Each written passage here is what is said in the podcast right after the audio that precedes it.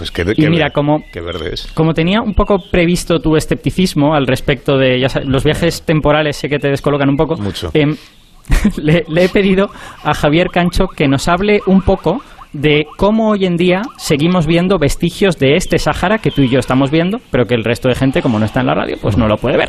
Em, a ver, ¿podemos, ¿podemos pedir sonidos desde tan lejos? No, ¿Nos oirá Fran? Eh, Montes, Espera, Montes, espera, dale espera, a lo que- de Cancho. Espera, que tengo que decir yo una cosa antes. Que yo también quiero Ah. poner voz así de documental como el Borja. Decir, en, en el Sáhara, el paisaje se despliega entre un calor brumoso. Lo que en el desierto se escucha no se, no, no es. Voy a empezar otra vez. Lo que en el desierto se escucha no es el silencio. No es al menos el silencio tal y como lo conocemos. Se dice que entre las dunas el silencio es como una presencia.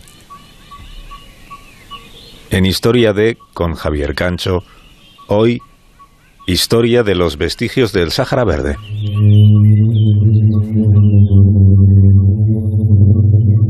Este sonido que están escuchando ha sido grabado en una duna del Sáhara. El sonido de las dunas en ese desierto parece tener la resonancia de los ecos del trombón bajo el cielo protector. Como no sabemos cuándo vamos a morir, llegamos a creer que la vida es un pozo inagotable. Sin embargo, todo sucede solo un cierto número de veces, y no demasiadas. ¿Cuántas veces más contemplarás la luna llena? Quizás 20. Y sin embargo, todo parece ilimitado. Postergar un instante puede suponer perderlo para siempre, porque la vida no se detiene y todo cambia. Una prueba es el desierto del Sáhara. Lo que hoy es árido e inhóspito fueron praderas frondosas, fue lugar de cazadores y recolectores. El Sáhara era verde hace algo más de cinco milenios. Hay estudios donde se asegura que el desierto se parecía a lo que hoy es el Serengeti. En el Sáhara se han encontrado fósiles de grandes animales como cocodrilos, elefantes o hipopótamos.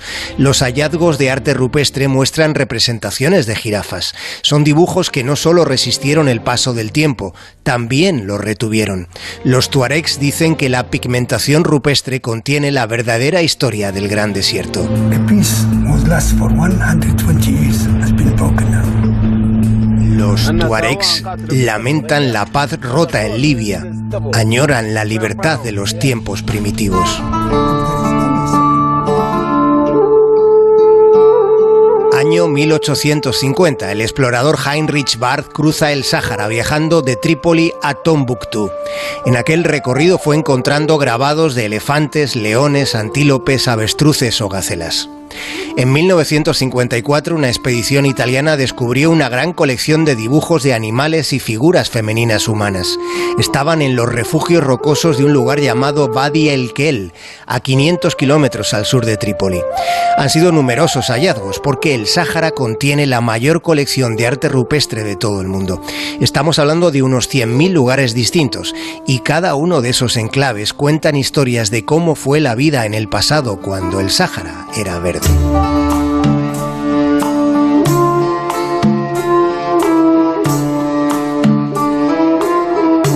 ese desierto sigue conteniendo secretos. Hay estudiosos preocupados por las técnicas obsoletas utilizadas en el siglo pasado para fechar los grabados prehistóricos.